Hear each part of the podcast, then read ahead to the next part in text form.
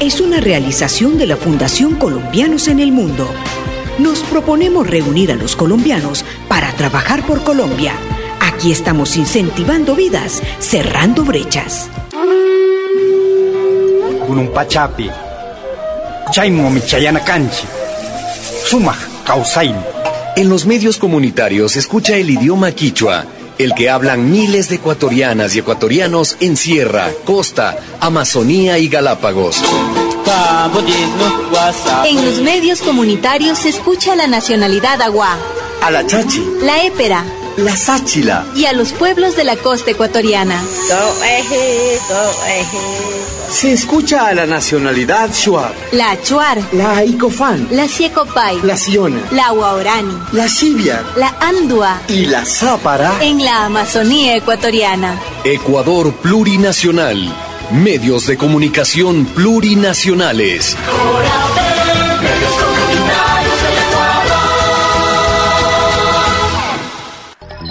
Radio Latinos en el Mundo. Emisora virtual de los latinos en el mundo. Señal mundial.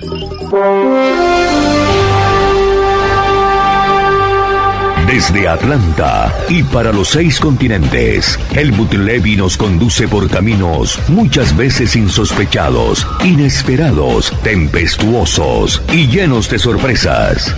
Latinos en el mundo, con el apoyo periodístico de Jonathan Escudero y Jordi Levitán. Latinos en el mundo, por las calles de Jerusalén. Kan Jerusalén, kan Eretz Israel, anagnu esrahim lagur beshalom. פלסטינאים ויהודים, ביחד, אין מה לעשות. יש לנו מדינה, יש לנו מדינה חזקה, יש לנו ארץ ישראל. Por los barrios de la ciudad que nunca duerme, Nueva York. Here in New York, we have to stand strong, and we have to make sure our kids get the best education possible in order for them to go later to college. I want to be a part of it. New York, New York.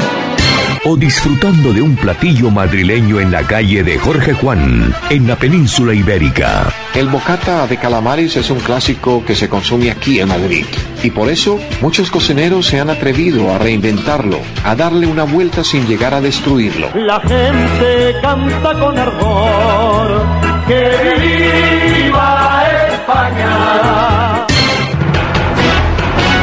Latinos en el mundo. Latinos en el mundo. La voz y el talento de Helmut Levy. Periodismo global. Periodismo independiente en su red informativa. Latinos en el mundo. 120 minutos de radio internacional.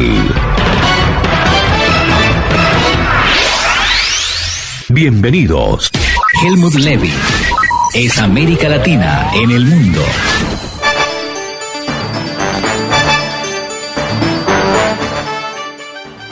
Feliz amanecer en América, buen viento y buena mar. Abordamos el buque imaginario de latinos en el mundo. En esta triste mañana donde la civilización siente el rigor del terrorismo. Nosotros al mismo tiempo agradecidos con el Creador que nos ha permitido ver esta mañana que no conocíamos. Originando el máster internacional de radio ya aquí en la cosmopolita ciudad de Atlanta. 26 grados centígrados indica el mercurio. Hoy con la dirección sonora de nuestro coequipero Jorge Pérez, la coordinación general de Jonathan Escudero, el aporte periodístico desde la portuaria ciudad de Barcelona Jordi Levitán y un amigo, Helmut Levy, miembro de la Asociación de Periodistas Hispanos de la Unión Americana. Les recordamos que lo nuestro, lo nuestro es navegar por las ondas, el mar o el aire, pero con los pies en la tierra. Aquí vamos a bordo de este imponente buque imaginario, a bordo de esta imponente nave, nave imaginaria, ondeando con orgullo las banderas de América Latina. Voy de inmediato a integrar a mi coequipero Luigi Guerrón. Él se encuentra en la portuaria ciudad de Miami. Luigi, no son muy buenos días. Lo que sucede en Afganistán nos golpea a todos. Bienvenido a bordo. Hola. Días para, para todos. Desde Guayaquil, no desde Miami, quisiera, pero no. Desde Miami está, está José Toledo. Acá en Guayaquil hacen 24 grados centígrados, para la Unión Americana 75 grados Fahrenheit con un cielo relativamente nublado, es que esperemos que se vaya despejando en el día y empiece a brillar, como no ocurre en otras partes, donde en cambio parece que se vienen, se vienen días muy oscuros. Muchas gracias. Vamos a corregir. Tienes razón. Estaba emocionado porque nuestro siguiente invitado está en la portuaria ciudad de Miami, en la capital del sol, donde se combina la lluvia, el calor, la brisa y el sol es un juego de ajedrez diario en la capital del sol, en el extremo sur de la península de la Florida. Ya está nuestro colega y amigo José Toledo, quien nos recibe a esta hora de la mañana. José, feliz amanecer en América. No es eh, un día agradable para el planeta. Bienvenido a bordo.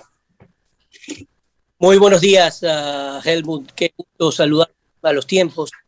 Sí, efectivamente, eh, por unos eh, temas eh, imprevistos por un lado y luego tratando de coordinar como nos toca a nosotros los periodistas recorrer el mundo de un momento a otro. Nos encontramos justamente en la Florida. Ahora no estoy en Miami, estuve ayer, ahora estoy en, en, Jacksonville, en la zona de la Florida, más o menos seis horas en vehículo desde Miami, una zona riquísima, extraordinaria. para ubicarlos un poco más, de aquí estamos a cerca de dos horas de Orlando. Eh, y esta es una, una, zona en donde también conviven muchísimos eh, latinos. Lindo, lindo Jacksonville. Hace muchísimos años eh, pasé aquí casi, casi cuatro meses. Y bueno, aquí estamos, listos para comentar las informaciones que ustedes quieran, mis queridos amigos. Muchas gracias, José. Está en la portuaria ciudad de Jacksonville, zona fronteriza con nuestro estado de Georgia. Linda zona. En la parte nororiente de esta linda parte suroriental del país de las barras y las estrellas. Un saludo fraternal, cariñoso a nuestro auditorio que nos recibe en cualquier punto del orbe, de día o de noche. Y aquí estamos, como todas las semanas, llevando voces de optimismo, de esperanza, con una visión redentora. Luigi, he estado afligido quizá lo que hemos entendido y comprendido, lo que hemos vivido el conflicto en Oriente Próximo y ahora en Asia Central, entendemos la magnitud de la crisis que se avecina. ¿Cuál es la óptica desde Ecuador en esta crisis mundial? Escasa, pobre, con mucha ignorancia, tal como ocurre con otros conflictos en, en Oriente, porque justo lo conversábamos con José dentro de la semana, la visión que pudiéramos tener de esos hechos, sucesos, acontecimientos, inclusive de la cultura de esta gente, no la llegamos a comprender. ¿Por qué hacen lo que hacen? ¿Por qué se disfrazan de, bombas y, se lanzan con todo para encontrar no solo la redención para sí y su familia, sino ir llevándose a un montón de gente por delante al hacerse estallar? No, no terminamos de comprender cómo es posible y sin embargo sucede. Y para ellos es de cierta manera hasta natural. Digo, ellos, mira que hasta en eso hay ignorancia. Utilizo ese, ese, pronombre eh, eh, eh, en plural y, la verdad es que son muy distintos unos de otros, ¿no? Yo creo que hay la misma confusión, salvando las distancias en cuanto a la comparación, cuando hablamos de chinos y nos referimos a todas las personas con, con ojos rasgados. No, no, Medio Oriente tiene, tiene etnias, tiene culturas, pero diversísimas. No alcanzamos a comprenderlo realmente, Helmut. ¿Y cómo fue posible? Porque también lo conversábamos esta semana, que transcurrida toda una generación, toda una generación, este laboratorio social, como lo dio en llamar un, un panelista de NBC de Estados Unidos, no terminó de cuajar, no pudieron cambiar la mentalidad de los afganos eh, en su intervención el, gobierno estadounidense, Helmut. No terminamos de entender por qué. Fundamentalismo, expresión a sangre y fuego. El Islam fundamentalista y extremista continúa expandiéndose como un cáncer en las naciones árabes, amenazando a la mayoría de los sistemas existentes y presentando una alternativa a los gobiernos ha llegado nuevamente el grupo extremista y fundamentalista de los talibanes a Asia Central. Para ellos, para los talibanes, para los extremistas del grupo fundamentalista Hamas y para los eh, fundamentalistas del grupo Hezbollah en el sur del Líbano, Alá es un objetivo, El profeta es un modelo. El Corán es su constitución. La guerra santa su camino y la muerte por Alá su creencia más sublime. José, su óptica sobre lo que está ocurriendo a esta hora de la tarde en Afganistán. Bueno, es indudable que, que el mundo eh, está en vilo nuevamente. Eh, la verdad es que somos tan, somos tan débiles. Mucha gente piensa que, que los países denominados las potencias mundiales, entiéndase eh, Rusia, Estados Unidos, etcétera, China, son naciones muy, muy fuertes, pero cuando ocurren problemas como este, vemos nuevamente que somos débiles. Hoy en día, bueno, estamos aquí en Estados Unidos y durante estos pocos días que, estoy aquí, mucho más de cerca, porque uno puede seguir el mundo eh, vía Internet, pero mucho más de cerca eh, existe nerviosismo, existe muchísimo, eh, mucha preocupación. Recordemos que faltan muy pocos días para que se cumplan 20 años de aquellos sucesos terribles que no solamente estremecieron a Estados Unidos, sino al mundo entero. el, terror eh, la gente decía que psicológicamente se iban a, recuperar en 15, 20 años. Han pasado 20 años justo por eso que ha ocurrido en Afganistán. La verdad es que vuelven esas huellas terribles psicológicas que no se van a terminar eh, en, mucho, en mucho tiempo. Entonces ahora el gobierno está en entredicho, mientras eh, Biden está diciendo que hay justificación en lo que, en lo que hizo en la retirada, hay muchos que están en contra de aquello. En todo caso, el mundo sigue en vilo. Hace un tiempo amenazados por eh, el COVID-19, no digo que ha bajado, pero indudablemente es como una escalera en donde cada problema se nos hace más complicado. Yo siempre digo que hay que vivir un día a la vez. One day at a time, una expresión muy popular aquí en los Estados Unidos de América. Take it easy, one day at a time. Ojalá suave, un día a la vez. Sentimos el rigor del COVID-19, los hospitales abarrotados de niños en la parte suroriental de la Unión Americana. No hay camas en Alabama para los niños. Aquí en el estado de Georgia tenemos dificultades y se proyecta la posibilidad de cerrar nuevamente las escuelas públicas en esta parte de la Unión. El reloj me indica las 11 de la mañana, 14 minutos, hora estándar del este, la misma hora para Nueva York, para Boston, para Filadelfia, para Jacksonville, para Miami, para Atlanta. 10 de la mañana con 14 minutos, señal horaria en Guayaquil, en Barranquilla, en Bogotá. 7 de la noche, 44 minutos, hora en Kabul, Afganistán. Esta tarde, Luigi, a las 4 de la tarde nos hablará el presidente de nuestro país, hablo de los Estados Unidos de América, va a buscar de todas maneras y de todas las formas de convencernos que hizo lo correcto. Nosotros pensamos lo opuesto, que no hizo lo correcto, que fueron inferiores al reto, que aquí no hubo un plan estratégico, que aquí no hubo un plan de inteligencia. Luigi, nos ven mal ante los ojos del mundo. Mira, ciertamente creo que el mundo entero sí se está preguntando eso.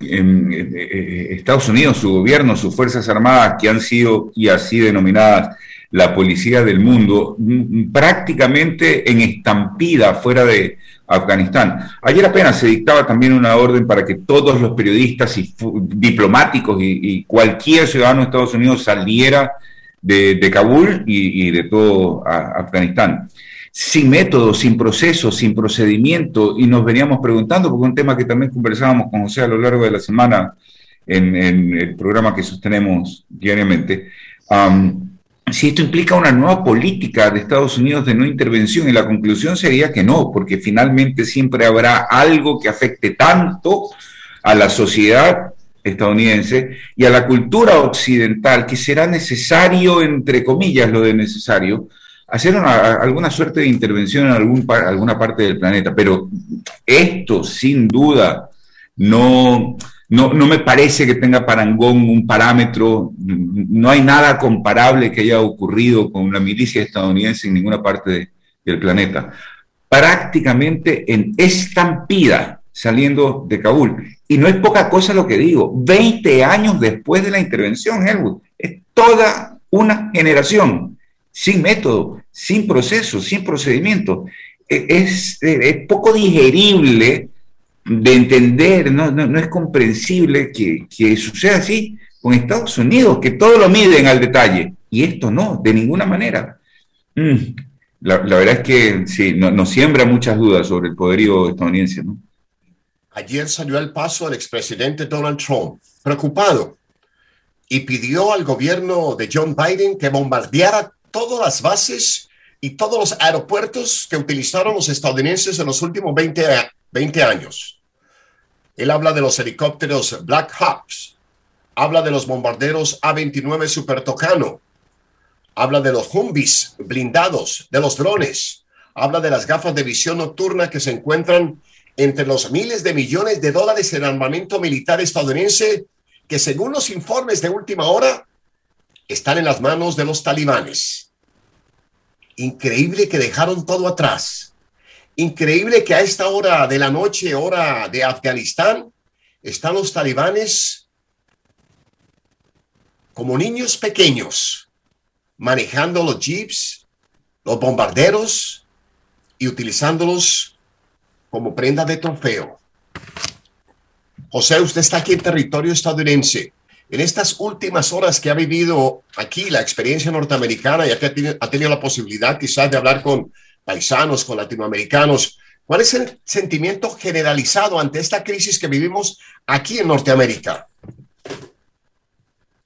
Eh, mira, les voy a contar una anécdota eh, cuando viajaba de, Guayaquil a Miami y ya desde el, avión yo sentí que ya estábamos viviendo nuevamente em, lo, que se vivió hace 20 años, las prevenciones, desde el momento en que el piloto eh, nos recomienda primero eh, que nadie se acerque hasta las estaciones de los baños en grupo, que vayan uno por uno. Que si alguien llevó licor, al, compró en el duty free licor, que por favor les recomiendan que nadie beba nada y que permanezcan el mayor tiempo sentados con sus mascarillas. Ya de entrada te van condicionando a decir, a ver, a ver, ¿este es un vuelo para disfrutarlo o para tratar de... Imagínate. Luego llegué al, aeropuerto, la verdad es que una de las cosas más, más eh, eh, raras, porque no había mucha gente, eh, cosa que es normal en, el aeropuerto de Miami, más en un vuelo así, pero notas a la gente con, con, iniciativas que antes no la tenían. Y a mí me tocó vivir, y yo he, he cubierto lo del 11 de septiembre desde el momento que ocurrió, lamentablemente, y luego alrededor de ocho o diez eh, mm, reportajes especiales o documentales que he realizado justamente sobre esto. Y la primera vez que llegué después del, del 9-11, los aeropuertos, tú, te, tú recordarás, Helmut, y por supuesto Luigi, eh, los aeropuertos de Estados Unidos están tomados absolutamente por el Army, es decir, por el ejército, y veías un clima de guerra. Bueno, esperemos que eso no ocurra, pero indudablemente cuando conversas con la gente, mientras más se acerca eh, em, el, 11 eh, de septiembre, la conmemoración terrible de este hecho, em, indiscutiblemente que te va generando la expectativa. Hay mucha gente que perdió a su familia, hay otros que de una u otra forma vivieron de cerca.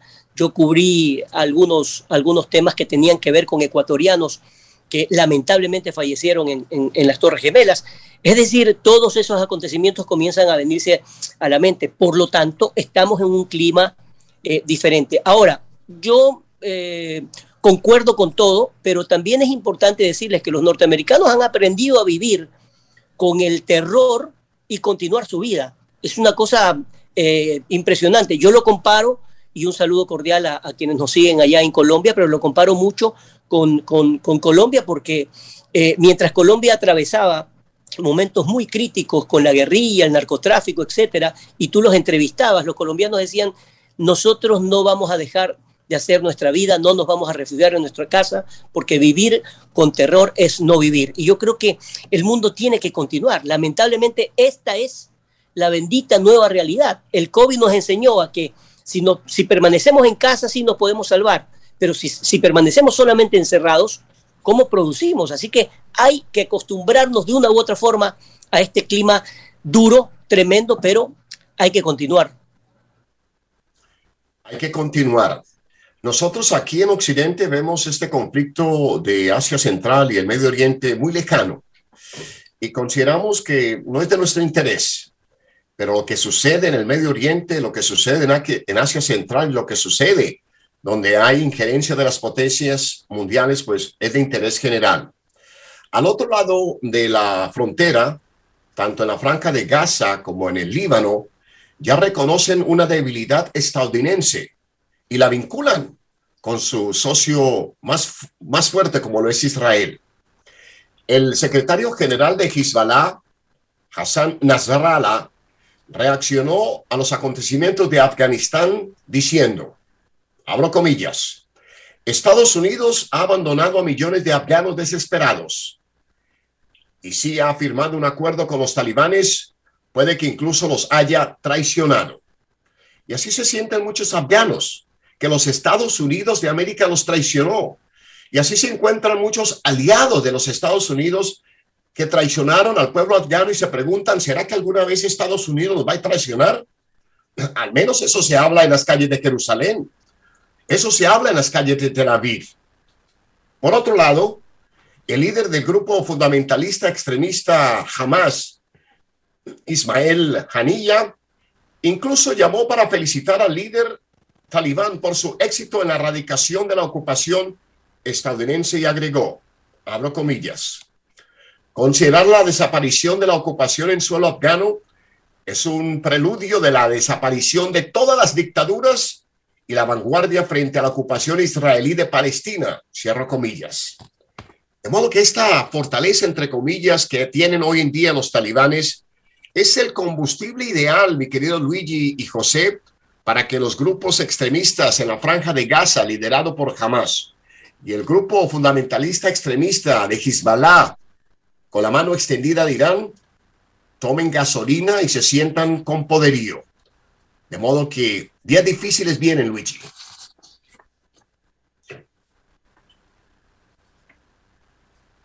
Vamos a habilitar el canal de Luigi para poder escucharlo. Sí, me, me, decía Jorge Pérez que, que, estaba con el micrófono un poco alto, me confirma Jorge si, si ahora estamos bien. Pero te decía, a, ver, eh, eh, tú tienes una visión inclusive del conflicto israelo-palestino distinta de la que pudieras, pudiéramos tener todos en Latinoamérica y aún dentro de la misma Unión Americana por tu vínculo con, con Israel y el pueblo judío. Y ahí regreso al tema de la ignorancia supina que tenemos todos respecto de los sucesos al otro lado del planeta. Pero más allá de eso, es innegable que vamos a ver, digamos, es previsible que vamos a ver Mm, imágenes que no se han repetido sino desde hace 20, 30 años, por desgracia, que nos chocan como cultura occidental, Helmut.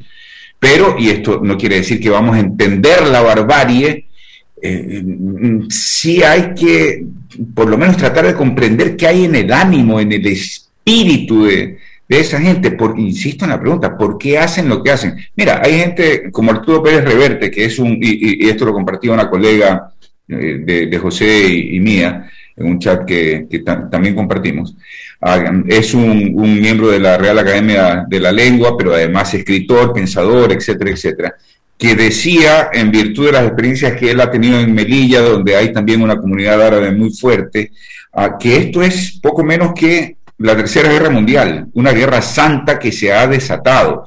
¿Y por qué? decía él. Vuelvo al punto, 20 años en que no se ha podido imponer una, una cultura.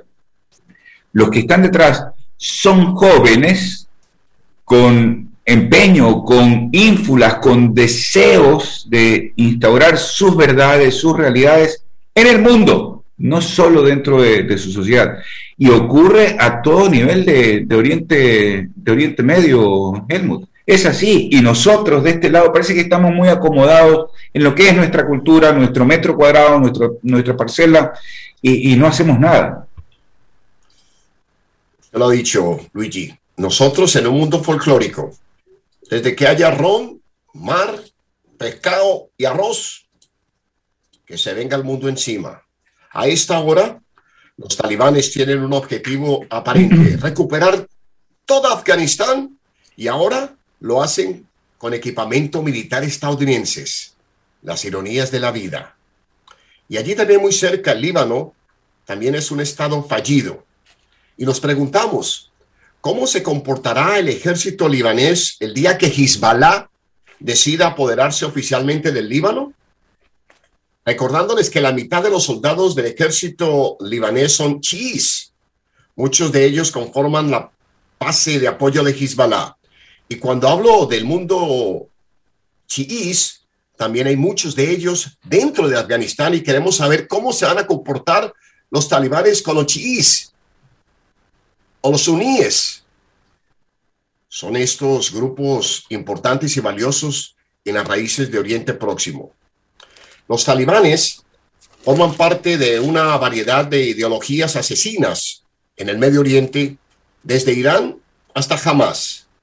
A veces luchan entre sí, pero cooperan contra Israel y Estados Unidos, de modo que ahora se unirán ellos a pesar de que tienen muchas diferencias y van a buscar la forma y la manera de combatir a Israel y a combatir a los Estados Unidos. Se vienen días muy difíciles, no queremos ser alarmistas, no queremos ser negativos, pero allí, en el Medio Oriente, las próximas semanas surgirán algunos movimientos donde la fuerza del ejército israelí tendrá que mostrar nuevamente su liderazgo y su fortaleza.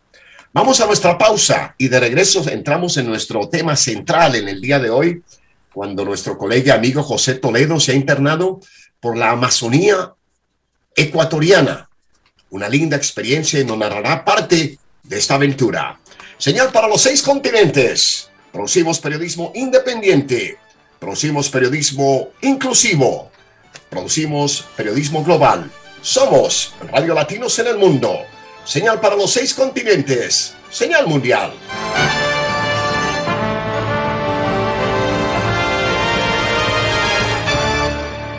Ya regresamos. A bordo del buque imaginario de Latinos en el Mundo. Señal mundial. El 15%. No, ni se le ocurra. El 20%. Pero amigo, ¿usted cree que soy tonto? El 30% y cerramos el negocio. Ah, eso está mejor. Preséntese a la licitación. Las carreteras son suyas. ¿Y ahora qué tal un whiskycito? Claro que sí, salud, salud. La corrupción te sigue robando. Rompamos la cadena de la impunidad. Campaña Nacional contra la Corrupción. Contaminación. Calentamiento global. Minería irresponsable. Tala ilegal de bosques. Saqueo de las transnacionales. Semillas transgénicas. Para evitar su extinción, hoy se vuelve una obligación negarse a la devastación de todo lo que es ambición. Estamos matando a la madre tierra. Porque otros mundos son posibles y ya los estamos construyendo.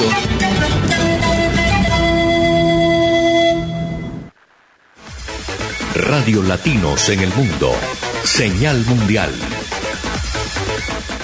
Helmut Levy es América Latina en el mundo.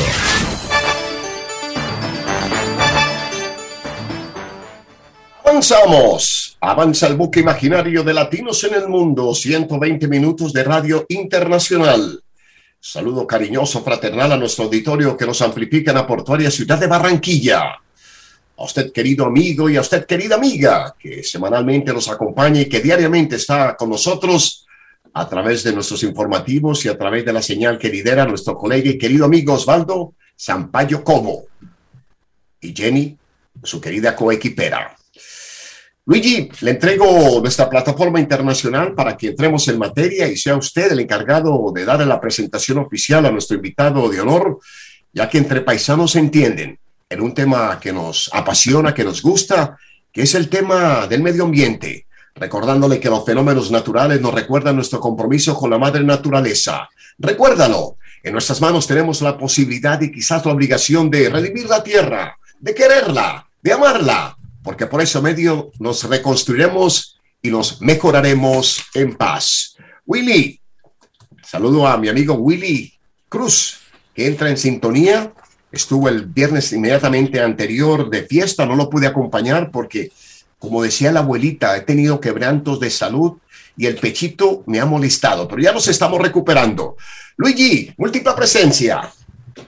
Muy bien, gracias Helmut. Como le he venido comentando, pues con José, que incluso ha participado en este programa para la época de elecciones, em, compartimos un programa de lunes a viernes, además nos conocemos de, hace mucho rato para, no, no, entrar en, en, cifras que puedan resultar incómodas, pero desde, desde los inicios en el periodismo, básicamente, y de verdad, desde los inicios en el periodismo, así que es una relación de, profesional y de amistad de mucho, de mucho tiempo. José es un periodista con mucha trayectoria en nuestro país y fuera también, ha transmitido sus programas en algunas cadenas internacionales de Florida particularmente, y ahora está en el empeño de desarrollar un programa turístico por una parte y documentales que puedan surgir a partir de los materiales que recoge de esos viajes que está haciendo por todas partes y por los cuales nos abandona a veces en el programa de lunes a viernes.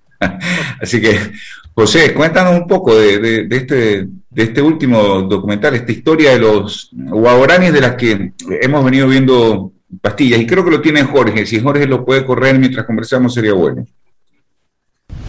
Muchas gracias, gracias Luigi por, la presentación. Además, bueno, yo no tengo espacio de decirlo, nos conocemos hace 34 años que, el periodismo cuando teníamos bueno, yo, eh, y la verdad es que sí ha sido una eh, décadas de, periodismo, décadas de, enseñanza, de autoaprendizaje. La verdad es que el periodismo nos, nos va moldeando la vida de una forma impresionante y de repente de manera insospechada caminos que a veces tú te proyectas y a veces no. Y justamente uno de esos eh, fue el conocer la Amazonía. Hace muchos años conozco el Oriente y bastante eh, del Ecuador, pero a raíz de efectivamente... Solo déjame hacer una, una, una, acotación ahí. A ver, José también hizo cobertura de la denominada guerra del Cenepa en el 95 con Perú. Eh, así que sí, ciertamente conoce también en, ese, en esas circunstancias el oriente ecuatoriano. Perdón, José, adelante.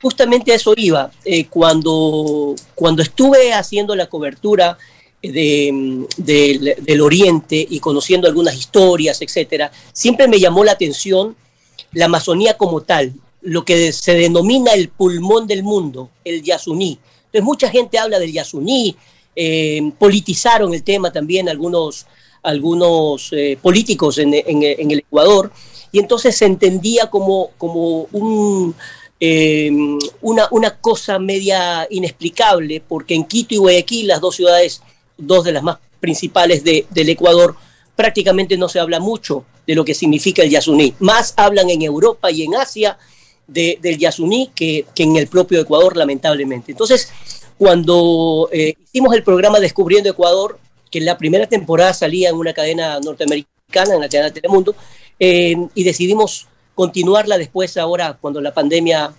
nos ha dejado un poco libres como para poder viajar, y reactivar la economía a través del turismo, llegamos justamente a la Amazonía. Aguarico es un cantón, eh, Ecuador tiene 221 cantones, y eh, Aguarico es el cantón más extremo de la provincia de Orellana, es decir, colinda con Perú. Y justamente en 1941, en la guerra del 41, cuando eh, los peruanos pues invadieron al Ecuador, ese, ese, es un hecho histórico, y después de la firma del protocolo de Río, en el 42, eh, donde era el sector de Ecuador, que era Roca Fuerte, pasó a ser del Perú, ahora Cabo Pantoja. Y cuatro años después nos corrimos hasta fundar el denominado Nuevo Rocafuerte. Esa parte forma parte de Aguarico y de el Yasuní. Entonces, eh, decidí viajar solamente para, para, para, identificar un poco el viaje de Guayaquil, donde nosotros residimos, hasta em, esta zona eh, de la Amazonía, hay que recorrer en vehículo más o menos 14, 15 horas.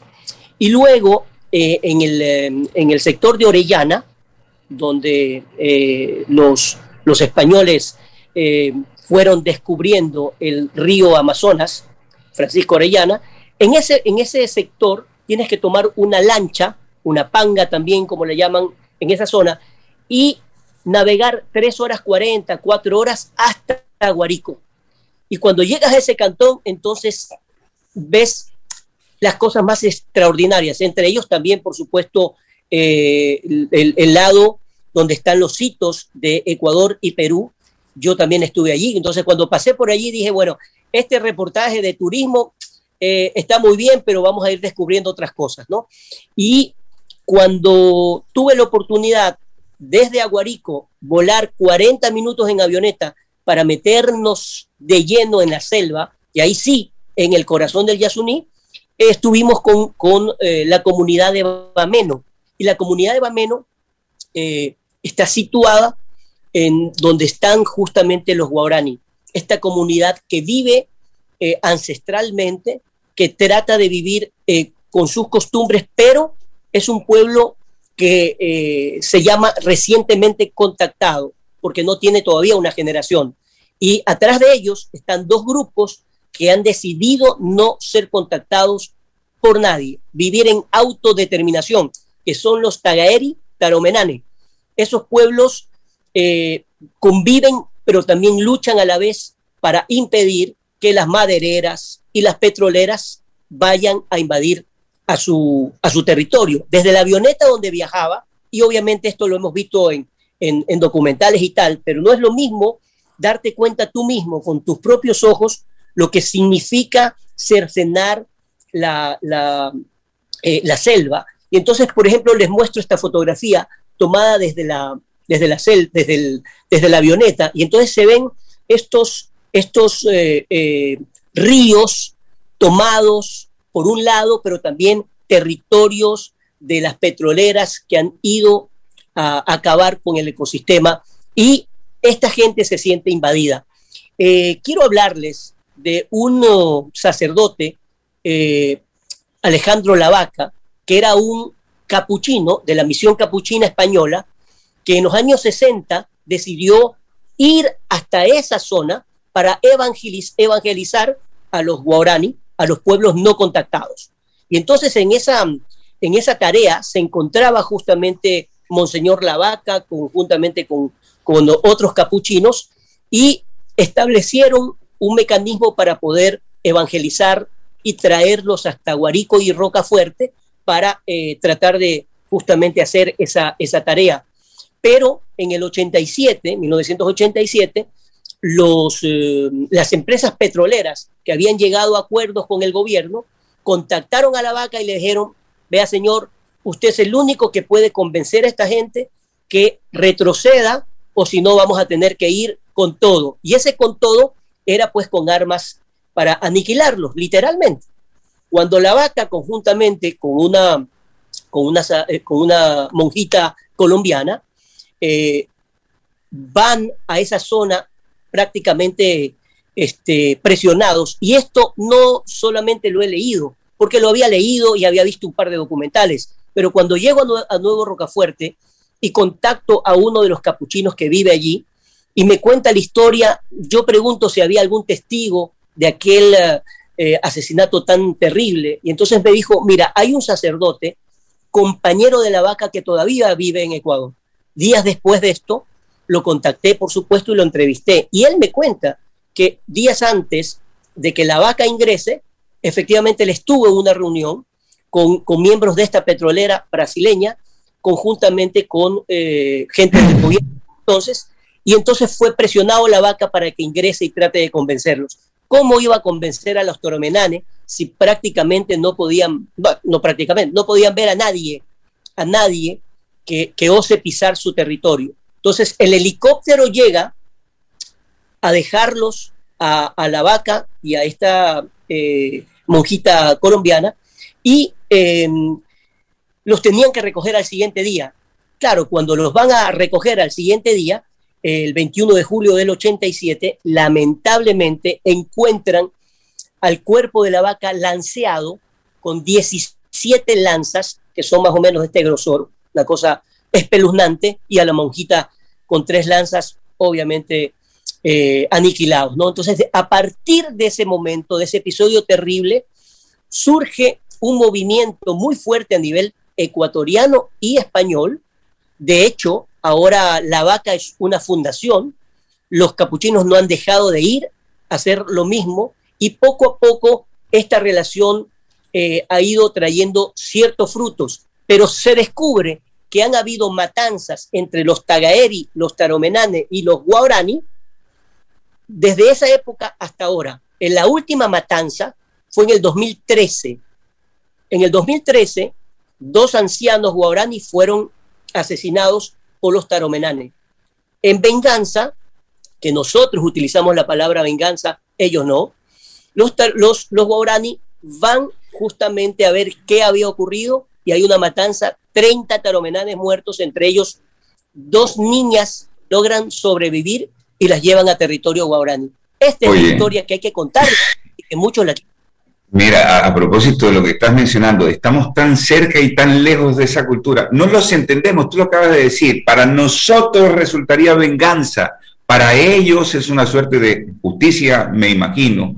Y, y, imagínate, si, si, si, si, somos así ignorantes con algo que tenemos tan cercano, ¿cómo no será con otras partes del planeta? Yo voy a pedir a Jorge Pérez a ver si, si nos puede ayudar corriendo parte del, del documental mientras estamos conversando también, Helmut. Impresionante, ya lo vimos, ya lo recorrió Jorge Pérez, pero vale la pena volverlo a ver. Ya lo recorrió, lo volvemos a recorrer, lo seguiremos recorriendo porque escuchamos a José Toledo y nos llena de pasión, de ganas de saber más, de conocer en este documental de 60 minutos que encierra pues eh, la conservación de las especies y el medio ambiente de grupos de la zona que mantienen su identidad. José, yo quisiera que nos narrara, que nos contara, que nos llegara, nos llevara al momento crucial de la expedición y nos pudiera compartir las intimidades que usted tuvo la posibilidad de hablar con ellos. ¿De qué hablaban?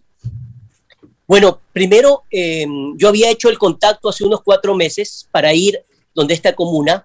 Eh, el líder de, esta comuna en, en Bameno se llama eh, Penti, y Penti es uno de los más antiguos. Eh, eh, tengo esta fotografía porque, bueno, tomé muchas fotos, de hecho, hice un libro así, de Aguarico y, la, y, y, esta zona está calientito, espero que el, el, a mi vuelta, a mi regreso a, a Guayaquil podamos hacer la, lanzamiento, pero este señor que habla castellano bastante bien, él es uno de los... De los Perdón, te interrumpo, José. Estamos a esta hora precisamente reproduciendo parte de ese documental. Adelante, José, por favor. Ah, bueno, perfecto, no lo estoy viendo, pero me alegro mucho. Entonces, eh, yo había hecho el contacto, eh, el alcalde de Aguarico, Juan Carlos Arellana, a quien un agradecimiento, por supuesto, me ayudó para hacer este contacto. Eh, y cuando llego a esta comunidad, fui muy bien recibido. Ellos están muy preocupados por dos cosas. Primero, por demostrar que todavía siguen existiendo estas petroleras que eh, dicen invadieron su casa y al invadir su casa les obligan a refugiarse en diferentes partes de la selva, pero justo cuando están estableciéndose y están armando eh, su vida, nuevamente son interrumpidos o por madereros o por eh, los grupos eh, petroleros. Entonces ellos dicen, me envían un mensaje para el Ecuador y para el mundo, que sale justamente en este documental, y dice, señores, no queremos más enfrentamientos. ¿Cómo le explicamos al, al, gobierno y al mundo que no queremos carreteras, no queremos madereras, no queremos petroleras, queremos vivir como nuestros abuelos, nuestros eh, antepasados, que cuidaban la selva, y el mundo dice que el, el Yasuní y, y la Amazonía es el pulmón del mundo. Bueno, nosotros ya lo cuidamos antes de que ustedes lo, lo, lo, hayan descubierto de esta forma. Déjennos vivir. Entonces, cuando, cuando te cuenta, y no es un documental y una fotografía, cuando vis a vis alguien te dice eso, tú, tú dices, ¿cómo es posible que nosotros no hagamos algo? Entonces, contactando con gente de Quito, en Quito han hecho alguna vez un par de, de reportajes o documentales de esto, pero es como una moda, que de repente es una buena noticia, digo noticia como tal, de titular, eh, pero luego deja de ser noticia, pasa otra cosa y se acabó. La idea de este documental es que en el Ecuador y en el mundo puedan ver eh, actualizada esta protesta. De hecho, en la matanza del 2013 hubo un juicio, eh, alrededor de siete, ocho guaraní fueron detenidos y ese proceso, hace unos cinco días, la Corte Constitucional decidió que no se cumplieron con las investigaciones respectivas para demostrar que estos guaraní eran culpables. Claro, ¿quién va a testiguar algo? Sin embargo, sí hay dos testigos, que son estas dos niñas eh, que están en manos, no lo puedo decir, pero están en manos de gente que las están cuidando y que eh, prácticamente están viviendo pues una tragedia desde aquel momento. Entonces, son dos seres que atestiguaron una matanza, por lo tanto, es un hecho que, se ha hecho historia y que ahora está en la Corte eh, Interamericana de Justicia. A tanto ha llegado el, caso que hay ambientalistas y fundaciones que investigan, hablan del tema, pero no al nivel que debería. En Ecuador se debería abrir un debate para saber qué mismo va a ocurrir con estos pueblos, porque si no, eh, uno de ellos me decía, prácticamente los Tagaeri casi ya no existen porque por las matanzas que nosotros no conocemos y que hay estos enfrentamientos, no digo permanentemente, pero eh, hay enfrentamientos entre ellos en esa zona. José, allí en el corazón del Yasuní, ¿son conocedores de la extensión del Amazonas? ¿Saben que existe una Amazonía brasilera, una Amazonía peruana, una Amazonía colombiana y lógicamente la de ellos, la ecuatoriana? Mira, nos sorprenderíamos nivel de capacidad de conocimiento que tienen. Con mapa, ellos te van indicando hasta dónde es nuestro territorio, dónde comienza el peruano, dónde está el brasileño. Ellos, ojo, han recibido visitas de japoneses, de norteamericanos, de europeos, pero van eh, a investigar, se quedan unos días, se van y luego no pasa nada. Pero en esas explicaciones y en esas entrevistas ellos aprenden, escuchan y dicen, nos encantaría que el mundo nos escuche. La entrevista duró alrededor de 45 minutos y luego hicimos toda una travesía, me enseñaron cómo, cómo, cómo viven en la selva, eh, cómo están con, su indumentaria natural, que prácticamente casi no la tienen, eh, cómo, cómo, cómo, cómo cazan, y no quieren saber nada más. Lo único que le piden al es el primer botiquín, dicen ellos, es decir, pastillas, medicamentos para ciertos fiebres, etcétera, que, que, que, ya los niños, porque muchísimos niños, eh, eh, no tener que darles toda la, la, la, medicina ancestral, sino a los jóvenes y, y, y, veteranos, como dicen ellos. Pero es lo único que quieren, no quieren nada más, quieren seguir viviendo allá. Yo les decía, a ver, ¿y cuál es la posibilidad de que haya una combinación en un momento dado que, aprendan a convivir un poco más seguido. Me dicen, nos gustaría tener un turismo responsable. Yo le llamo un turismo eh, medio científico, es decir, que vayan grupos a hacer turismo, no a destruir. Algo muy similar a lo que ocurre en Galápagos, pero Galápagos es, eh, por supuesto, un saludo cordial a la gente de Galápagos, maravilloso, extraordinario, pero tiene otro tratamiento. Yo creo que si el mismo tratamiento o algo similar llegaría a verse en el Yasuní, en la zona amazónica, otro sería el cantar. Solamente para que ustedes sepan, el colono que está en el Coca, es decir, en Orellana, para tomar la panga o la, lancha hasta Aguarico, tiene que pagar 40 dólares de ida y de vuelta. Entonces, un turismo es carísimo para allá. Entonces, los, los, los dicen, si es que viene el turismo, y podemos vender nuestras artesanías, vamos a tener algo de dinero para poder vivir un poco más tranquilos. Ese sería casi un sueño, pero por sobre todas las cosas, que los dejen vivir en paz. Oye, un poco para hacer también ubicación geográfica de qué es el Yasuní Helmut. José lo conoce bien, a, quienes nos escuchan a través de Radio Ya en Colombia, de las páginas de Facebook de Latinos en el mundo y, algunas otras que nos retransmiten. A ver, es un área de 10.200 metros cuadrados, 10.200 kilómetros cuadrados, perdón, em, que dentro de la cual además está lo que se denomina el eje ITT, Ispingo, Tambococha, Tiputini, que son bloques petroleros donde hay una enorme riqueza y que ha sido materia de, ahí está una, mostrando José, precisamente una de las áreas de bosque desbrozada para establecer un campamento, eventualmente una torre de perforación y explotación de, de petróleo, que fue materia, decía, incluso de una iniciativa por parte del gobierno de Rafael Correa para mantener esas reservas petroleras en, tierra. Creo que son alrededor de 20 mil millones de dólares, no, no, no recuerdo bien la, cifra, José. Me parece que está en torno a eso lo que pudiera ser explotable del, del ITT o más. Mira, de, todas maneras hablamos de, miles de millones de dólares. Eh, y lo que se pretendía es que el mundo entero aportara para mantener el petróleo en tierra. Bueno, eso fracasó y hay en este momento una suerte de explotación ya con carreteras lanzadas hacia, hacia los campos petroleros, esos desbroces que hay en ciertas áreas como, como menciona José. Es decir, es una hora, un, área que antes era absolutamente virgen, pueblos no contactados, eh, incluso eh, reserva de biosfera mundial declarada en 1989 por la, por, la UNESCO, eh, que sin embargo está siendo tocada en este momento, ¿no? Sí, solamente Helmut, eh, una cosa breve. Mira, me encontré con esta fotografía que para mí, la verdad es que la tesoro. Miren esta fotografía.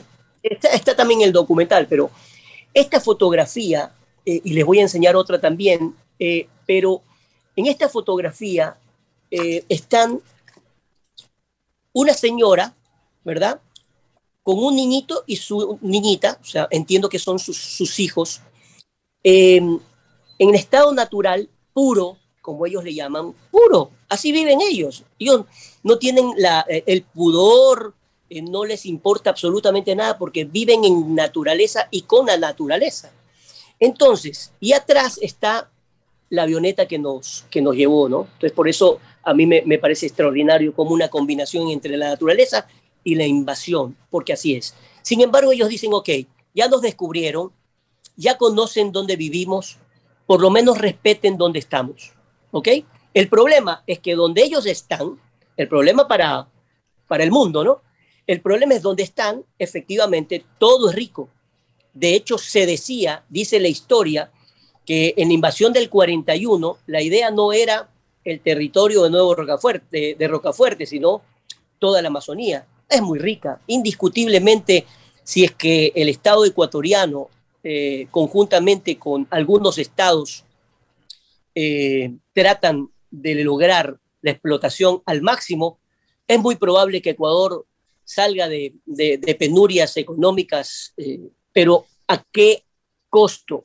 Recién decíamos con Luigi en el, programa que, que, tenemos que la naturaleza y el mundo como que la naturaleza despierta de vez en cuando y por eso es que hay los, los terremotos y, todo lo que ocurre a nivel de la naturaleza es justamente por la reacción ante tanta, eh, eh, tanta depredación por un lado y por otro lado de la invasión del hombre justamente sin respetarlo. Entonces yo creo que eh, al menos lo que estamos haciendo me parece muy responsable, de por lo menos alzar la voz y hablar de un tema que probablemente eh, puede pasar como el polvo debajo de la alfombra y eso es lo que hay que evitar. Apasionante. Realmente viajamos con la imaginación y nos sentimos orgullosos de nuestra América. Gratitud de José Toledo por esa obra periodística que encierra un trabajo profesional, que lleva identidad, que lleva preocupación y que lleva un mensaje profundo. Finalmente, José, ¿son conocedores allí en el corazón del Yasuní de la problemática de la hoja de coca? Claro, indiscutiblemente. Aunque ellos, mira, la, hoja de coca, por un lado, eh, eso es, dicen, ¿no? Eso es más hacia el, Perú. Eh, no se habla prácticamente de hoja de coca en, el sector, al menos de esa zona, ¿verdad? Eh, hacia la zona del Perú, por supuesto, y de hecho bueno, podríamos hacer un programa entero hablando de ese, de, ese tema. Lo haremos, lo haremos. Claro, porque es muy, muy interesante, pero es otra historia. Es otra historia. Llegamos a puerto. Luigi, tenemos que retomar este tema apasionante. Lo haremos, José, le agradezco el tiempo compartido. Nos espera Patricia Eskenazi desde Tel Aviv, conocen invitados en la señal de Shalom Israel Radio. Luigi, mensaje final. Y solamente para reflexionar, hay un par de fuerzas que se suman a otras muy pocas que son indomables en el mundo. Uno es la fuerza de la naturaleza. Cualquier río desviado de su curso vuelve a él a pesar de la mano humana. Y la otra, la fuerza del espíritu, vuelve también a sus orígenes, a sus raíces, no importa lo que hagamos. Hay que respetar esas fuerzas. Mensaje compartido. Gratitud. José Toledo, mensaje final. Primero, eh, agradecimiento para ti, Helmund, y también para Luigi por compartir estos, estos micrófonos. Importante hablar de este tema y ojalá este documental no solamente se vea en Ecuador, sino en el mundo entero.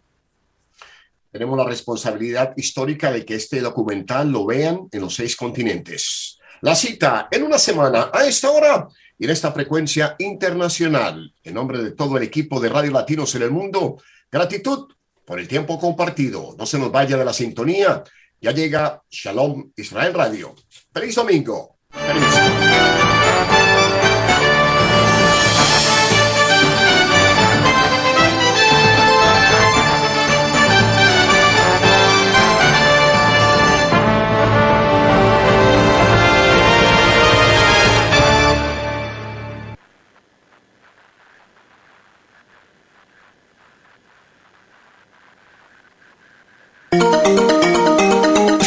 Desde Barranquilla, emite